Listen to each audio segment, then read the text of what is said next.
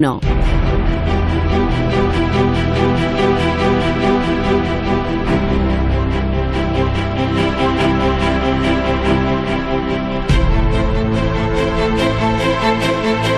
Una investigación sobre la violencia. Se estudió la convivencia de 10 personas metidas en una balsa durante 100 días en el océano. Hoy en Historia de con Javier Cancho, historia de un experimento. El plan consistía en estudiar cómo surgen los espasmos de la ira que desencadenan la violencia. Esa era la búsqueda y en concreto la idea del experimento surgió durante un secuestro en noviembre del 72. Santiago Genovés fue un antropólogo español graduado en Cambridge que siendo adolescente llegó como refugiado a México después de la Guerra Civil. Décadas más tarde, siendo considerado ya una referencia científica, vivió un secuestro aéreo en primera persona. Y mientras el resto del pasaje soportaba una situación de pánico y temor generalizado, él estaba encantado, excitado observándolo todo.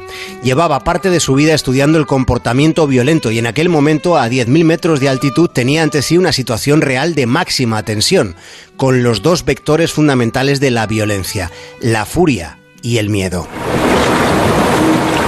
All my life, I have wanted to know why people fight. Toda mi vida, decía Genovés, he querido saber por qué la gente se pelea. Ojo por ojo, todo el mundo acabará ciego. La frase de Gandhi le parecía la mejor descripción de la actitud humana. Y Genovés estaba determinado a encontrar mecanismos con los que aminorar las reacciones violentas. Aquel secuestro fue para Genovés una inspiración y resolvió crear una situación similar. Decidió que el laboratorio sería una balsa cruzando el océano. Él ya se había colocado ante el espejo íntimo del mar en una expedición a través del Atlántico en un bote hecho con juncos. Sabía que el aislamiento del océano es el que más intensamente puede sacarlo escondido en la profundidad del ser humano.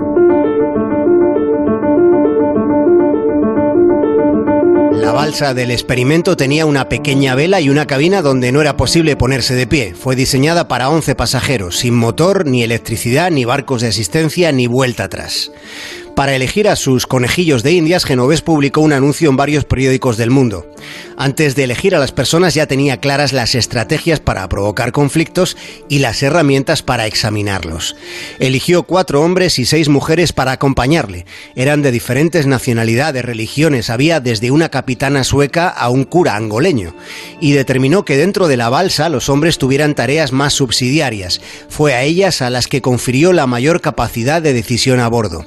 Y así, el 13 de mayo de 1973, la balsa partió desde Las Palmas de Gran Canaria con destino a la isla mexicana de Cozumel. Cozumel. Cozumel. Los periódicos entregaron a una retórica lasciva sobre lo que podía ocurrir durante ese viaje. Se escribía sobre la balsa del sexo. Y aunque hubo sexo cruzando el océano, no fueron ese tipo de relaciones las que marcaron el viaje. Tampoco hubo rasgos significativos de agresividad en el laboratorio flotante. Cubierta la mitad de la travesía, tras 51 días, Genovés, contrariado, anotó en sus libretas. Nadie parece recordar aquí que estamos tratando de hallar una respuesta a la pregunta más importante de nuestra época. ¿Podemos vivir sin guerras?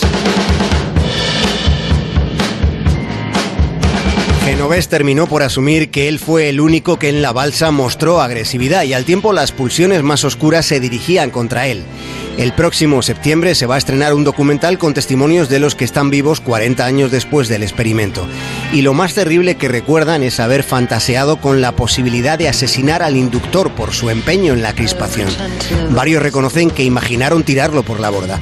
Pero nada de eso sucedió. No hubo discordia en el grupo, al contrario, se formó un vínculo sólido. Genovés pensó que había fracasado pero quizá no sacó las conclusiones adecuadas. Las seis mujeres, la mayoría entre los expedicionarios, fueron el factor clave en espantar los conatos de violencia. Más de uno. En